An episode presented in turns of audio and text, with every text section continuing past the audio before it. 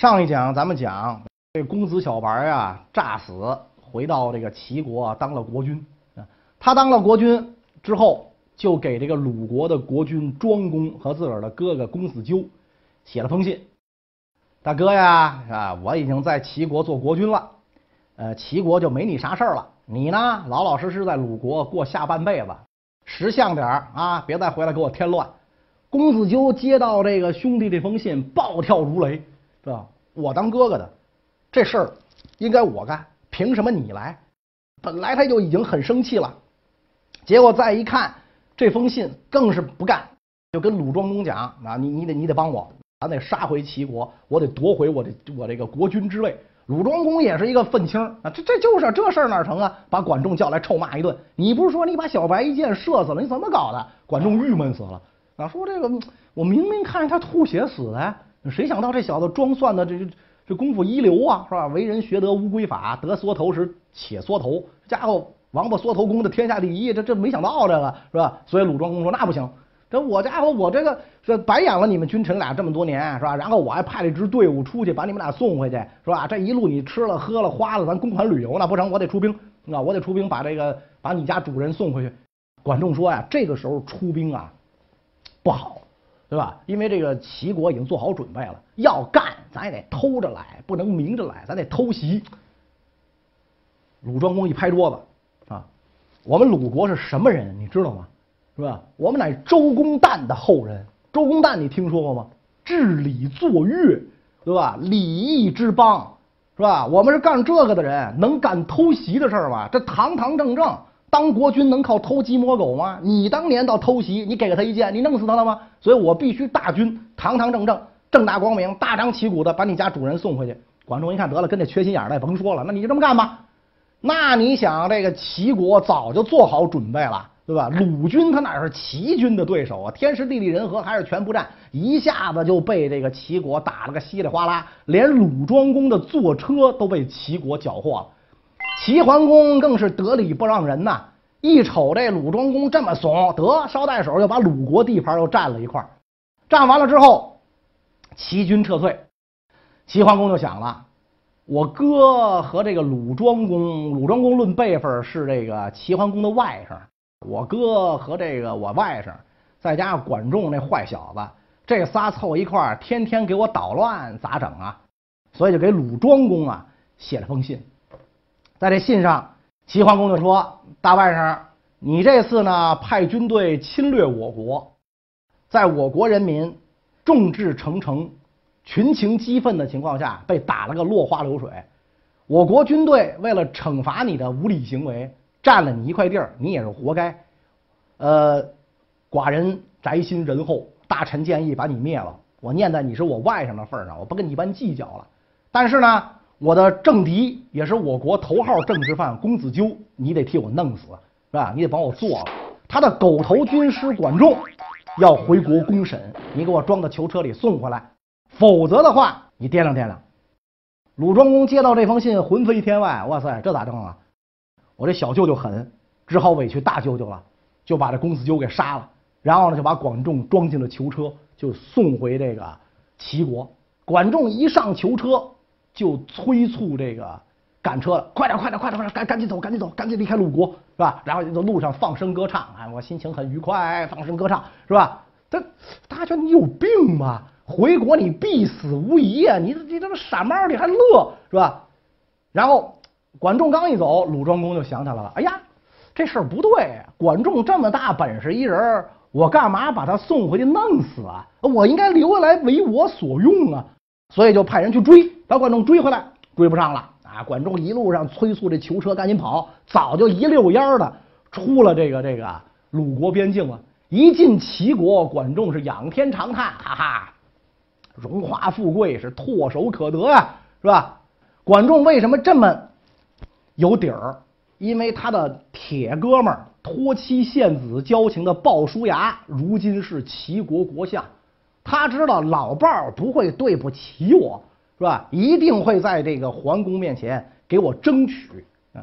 果然，在齐桓公做了这国君之后，拜鲍叔牙为国相，啊，你一直这么多年跟着我，辛辛苦苦啊，是吧？所以你你来做国相啊。这鲍叔牙说：“臣才疏学浅，实在难堪大任，这事儿我干不了。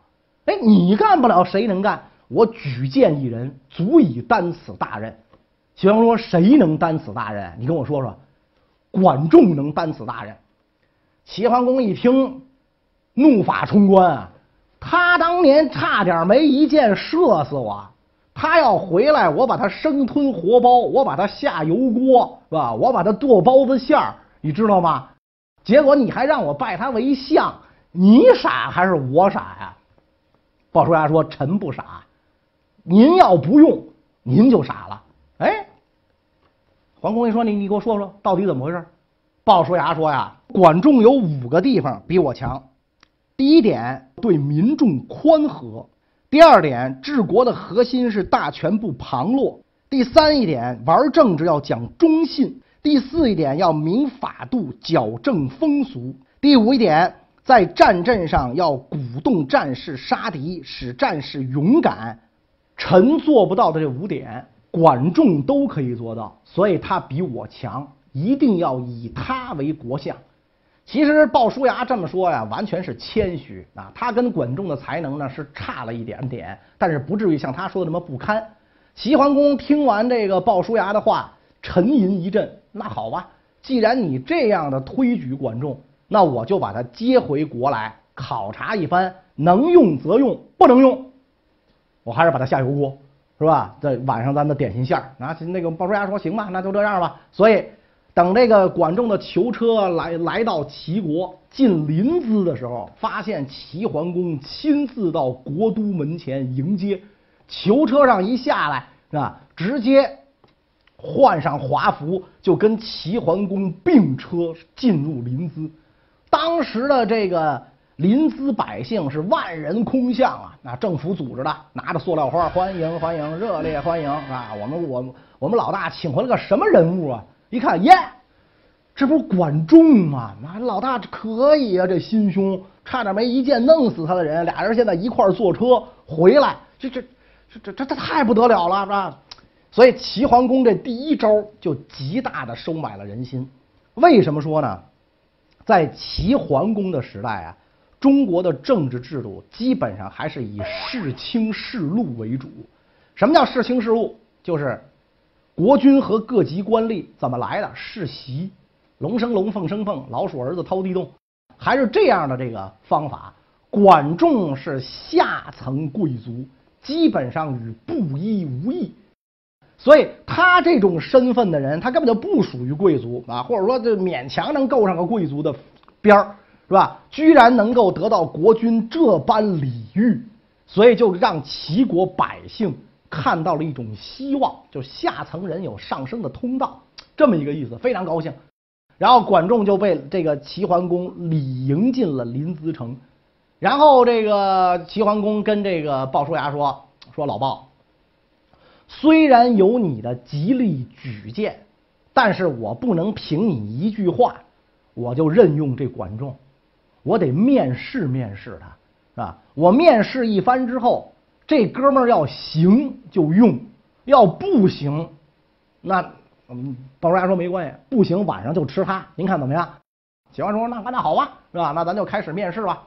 在宫殿里分宾主落了座，当时这个坐的就是中国古人都是席地而坐，是吧？就跟今天日本、韩国或者说日本、韩国跟咱一样，进门都坐地下，那很不舒服，是吧？那脚后跟搁不是屁股搁脚后跟上，那那那那不是一般人的功夫，那一会儿腿就麻了，都得那么坐着。坐着之后，分宾主落了座，这个齐桓公就先开口了，先出题儿吧，就问管仲说：“管先生，你看费这么大劲儿把您弄回来，寡人有一事不明，想向您请教。说你看我们齐国这么多年乱到这个份儿上，啊，先是齐襄公宠信自己的亲妹妹，是吧？兄妹乱伦，大修宫室，是吧？然后无道啊，然后这个公孙无知又篡位，你说这玩意儿，这齐国乱成这样。”到底是什么原因？怎么才能避免这样的情况呢？管仲微微一笑，跟齐桓公讲：“这个道理非常简单，礼义廉耻，国之四维，四维不张，国乃灭亡。你齐国原来这么乱，就是因为上上下下没人懂得礼义廉耻这四个字儿，是吧？只要咱们懂了礼义廉耻，把它内化于心，外化于行，是吧？落实在行动上，提倡礼义廉耻，那么这个国家就能够强盛，这种乱象就能够避免。齐桓公一听有道理啊，所以后来咱们讲这个。中国古代讲三纲五常四维八德，这四维就是礼义廉耻。大家看那个民国的时候啊，学校啊，这个机关单位啊，那墙上都爱写这四个字儿：礼义廉耻。为什么写这四个字儿？国之四维，是吧？你国家如果不讲这个四，叫如果没有这个四个四维不张，国则灭亡，那国家就完了。那那人人人无耻无礼，是吧？不讲信义，胡来，那这国家不就灭亡了吗？就这么一个道理。是吧？所以这个这条标准在任何的时间衡量任何的国家，可以讲都是不过时的，基本上是一种普世价值，是吧？桓公说：“那我怎么提倡礼义廉耻呢？”管仲说：“仓廪实而知礼节，衣食足而知荣辱。你怎么能让老百姓懂得礼义廉耻？是吧？我出门啪一口痰就吐地上了，你怎么让他不往地上吐痰？”你得给他兜里搁一包餐巾纸吧，是吧？他买面包的钱都没有，他舍得买餐巾纸吗？他买了餐巾纸之后，他会舍得往里面吐痰吗？他没准还供着这包餐巾纸呢。所以你得先抓物质文明，再抓精神文明。这跟我们今天提倡的都很一样嘛。仓廪实之礼节，衣食足之荣辱啊。当然了，这也得双管齐下，是吧？你不能说。我出得起国了，我在飞机上打架，你这就不合适了。拿开水泡泼空姐玩，你这就不合适了，对吧？所以你现在是仓廪实了，衣食足了，钱多人傻任性，你这也不合适，是吧？所以管仲一说这个，桓公深以为然。哎呀，对呀，对呀，对呀，是吧？你说的太对了，衣食足而知荣辱。那先生以为治国之道，守在何处啊？对吧？那你你怎么才能做到？仓廪实知礼节，衣食足知荣辱。我怎么做才能做到这一点？我怎么才能老百姓懂得礼义廉耻？所以治国之道，守在何处？那什么事儿是最关键的事儿呢？管仲说：首先要敬天。哎，齐桓公泄了气了，废话，是吧？这几百年中国人谁不知道这个敬天法祖吗？对吧？哎，管仲说：主公，我说这个天，不是上天。不是您整天跪在地上，上帝保佑，不是这意思。我说的天就是老百姓，老百姓就是天，老百姓的心就是天道。其实中国古人也这么讲嘛。何谓天子？天之子也。何谓天之子？代天行道者也。代天行何道？生生之道，对吧？你得让老百姓活下去，活得好，活得有尊严。你才配做天子，是吧？你要行生生之道，所以民心就是天心，民意就是天命。管仲一说完这番话，齐桓公这又振聋发聩，醍醐灌顶。哎呀，寡人今天算是开了窍了。从来没有人把老百姓的作用认识到这个高度。当然了，没有一个国家就在在在中国古代没有一个王朝。能这么贯彻下来，可是最起码嘴上都是这么讲的啊！这个理论提出谁提出的？管仲提出的。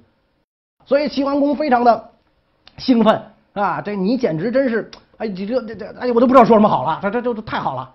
那既然这样，今天咱谈的很愉快，那么就明天朝堂之上，当着文武百官，你再把你的这个这个这个。这个番宏论啊，再说一遍啊，别光说给我一个人听。所以第二天上了朝，管仲把这一番宏论又讲了一遍，这个大臣们也都听的是如痴如醉。齐桓公跟管仲说：“说你说这些个道理啊，都很好，这大臣们也都认。哎，我有一个问题啊，我昨天忘了问了，我今天想问你。寡人我有一毛病啊。”管仲说：“你有什么毛病啊？”嗨。当国君嘛，是吧？都这毛病，我就喜欢吃，喜欢喝，喜欢美色，是吧？这个这个后来后世孔夫子不是说过这个吗？饮食男女，人之大欲存焉。一个吃，一个性，这是人的这个这个基本欲望，是吧？所以我就喜欢这个，我又是国君，我又有这条件，是吧？你说我这我这事儿，我很向往商纣王的那种生活，酒池肉林，是吧？美女环绕，我我这算毛病吗？观众哈哈大笑啊！人呐，不怕有毛病，是吧？就怕不正视自己的毛病，是吧？你明明浑身都是毛病，你不承认。你非得说我一句顶一万句，我句句都是真理，我就这么着，你怎么弄吗？啊，你批评我，批评我，弄死你，你这就完了，是吧？你得承认啊，然后你想办法去克服，克服不了，你稍微哎抑制点，是吧？酒池肉林这事儿差点意思，你喝到那么多，吃到那么多吗？是吧？所以你稍微抑制着点儿，咱这事儿就能解决啊！齐桓公一听，哈哈大笑，哎呀，理解万岁，您这是吧？那我也不用太这个。太这个什么，我生活水平也不会下降，是吧？这挺好，是吧？然后满朝大满朝的文武啊，听的都是半晌混会过会过味儿来。别别别别，管先生说的太好了，啊，鼓掌。然后齐桓公马上说：“那我就要任用管仲为相了。”大家有没有意见？反对的请举手。没有一个人举手的。管仲举手。哎，我干不了，呃，这事儿我不能干啊。这个您让我让我当当个参谋。是吧？当个这个这个秘书这行，您任我为相，我干不了。您万万要收回成命，跪地下咚咚咚就磕头，是吧？哎，齐桓公就傻了眼了。那你跟我嘚啵这半天，你图啥呀？是吧？你你你你你你你这家教还收个学费呢？你这免费这这什么意思？你这是？那管仲说：“我出身低微，我实在干不了这个。”哦，齐桓公明白了，这是要待遇，是吧？管仲为什么要要待遇？咱们前面讲过，那个年代世卿世禄，高门大姓是吧？世代显贵把持朝政。管仲出身寒微，基本一介布衣，所以他如果没有这个身份，恐众人不服。齐桓公说：“我现在下令封管仲为上卿，赐三个城做你的封邑，然后拜管仲为仲父。什么叫仲父呢？”就是二爹，是吧？哎，中国古人排行啊，伯仲叔季，对吧？啊，就是这个，这就是老大、老二、老三、老四，是吧？唐伯虎，就他肯定排行老大，是吧？就是唐大虎，是吧？唐大虎就这个意思啊。刘邦原来的名字叫刘季，就是刘四儿，其实就是刘四儿，所以拜他为仲父，那就是二爹嘛，就是干爹嘛。啊，干爹嘛，这干爹不用给我买包，我给干爹买包啊，我给干爹买房，是吧？什么都照顾着干爹，哎，管仲就觉得很很得意。所以这个时候真是什么呢？如果当年姜子牙不遇上周文王，可能也就一辈子做个小买卖，就就就完了，就完了，是吧？这个伊尹要不是遇上商汤，也就一辈子就是就就筑城去了。这个人呢，有的时候这个运气啊，真的是这个很重要。所以管仲也是这么一个这么一个情况，遇到了这个齐桓公，云从龙，风从虎。齐桓公从此之后对这个管仲是言听计从啊，给了这个管仲贵族的待遇。那么从此之后，君臣齐心协力，富国强兵，壮大齐国。才能奠定这个齐桓公的一番霸业。那么管仲这个人，咱们刚才说啊，你光听他嘴皮子上说的是天花乱坠，是吧？天马行空，我要这个，我要那个，理想都很好，是吧？理想很丰满，但是现实很骨感。齐齐国当时那么一个情况，管仲有什么高招，能让齐国成为东方霸主呢？关于这个问题呢，咱们下一讲再讲。谢谢大家。本期的节目看完了，又到了我向大家提问的时候了。希望大家多多来微信交代你的历史问题。那么本期的题目是：三国时期有一个人曾把自己比作管仲，这个人是谁呢？齐桓公和管仲这一对千古君臣，促膝长谈之后，立即产生了惺惺相惜的感觉，并且彼此间高度的信任。这种情感确实难能可贵。那么在你的生活中，有没有这样一个小伙伴一直陪伴着你呢？